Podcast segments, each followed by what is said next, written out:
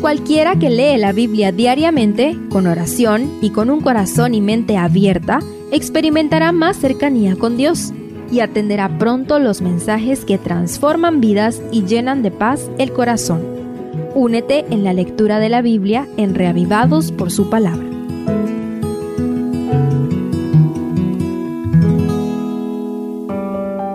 Salmo 81 es un himno para cantar en una de las grandes fiestas de Israel. De una gozosa invitación a participar del culto pasa a repasar la relación de Israel con Dios para darle un significado más profundo al festival, amonestando al pueblo para andar en los caminos del Señor. Reflexionemos en algunos detalles. Primero, cantad con gozo. Los primeros cinco versículos son una invitación a adorar a Dios en el culto público. Destaca la indicación de alabar con gozo y júbilo con todos los instrumentos musicales disponibles y al mismo tiempo el recuerdo de que estaba establecido en la ley como una ordenanza cada fiesta. La adoración aceptable debe tener un equilibrio perfecto entre espontaneidad y planificación, entre la alegría y la reverencia, entre el gozo y el respeto por la ley de Jehová. ¿De qué manera adoras? Segundo, te libré, te escuché. A medio versículo 5 se hace un cambio abrupto de persona, como si Dios respondiera a la disposición del pueblo a ofrecer el culto.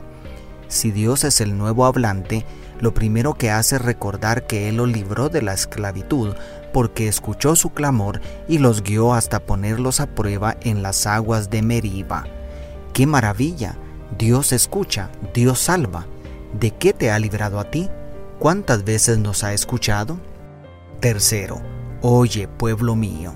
Los versos 8 al 10 son especiales porque aquí Dios amonesta al pueblo contra la idolatría y la apostasía es un llamado muy particular donde nuevamente les recuerda la liberación de la esclavitud egipcia y además les promete suplir todas sus necesidades. Es un lenguaje romántico. Dios habla al corazón de su pueblo para rogarle que sea fiel. En pocas palabras les dice, yo estoy dispuesto a darlo todo por ustedes. Lo único que les pido es que no me traicionen con dioses extraños. ¿Acaso no es justa la petición de Dios? Después de todo lo que ha hecho por nosotros, lo menos que podemos hacer es serle fieles, que ni nos pase por la mente traicionarlo. Cuarto, pero mi pueblo no oyó. El verso 11 trastorna todo con un pero. Pero mi pueblo no oyó mi voz, Israel no me quiso a mí. Oh, qué lamentable actitud y decisión de Israel a pesar de haberle roto el corazón, el verso 12 habla del profundo respeto divino por el libre albedrío concedido al ser humano. El Señor los deja para que sigan su propio camino. ¡Qué condescendencia! ¡Qué amor! El Altísimo es todo un caballero, respeta nuestras decisiones aunque sean tan descabelladas como el abandonarlo a Él a cambio de un ídolo sin vida. ¿Qué decidirás tú ante un amor así? ¿Te parece inteligente seguir a alguien así de bondadoso? Y quinto, oh si me hubieran oído. A partir del verso 13 me imagino a Dios suspirar mientras se lamenta por el pasado para despertar a sus hijos en el presente.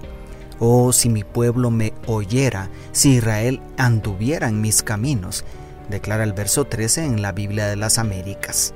En los versos 14 al 16, el Todopoderoso describe las maravillosas bendiciones que habrían sido derramadas sobre Israel si se hubieran mantenido fiel al pacto.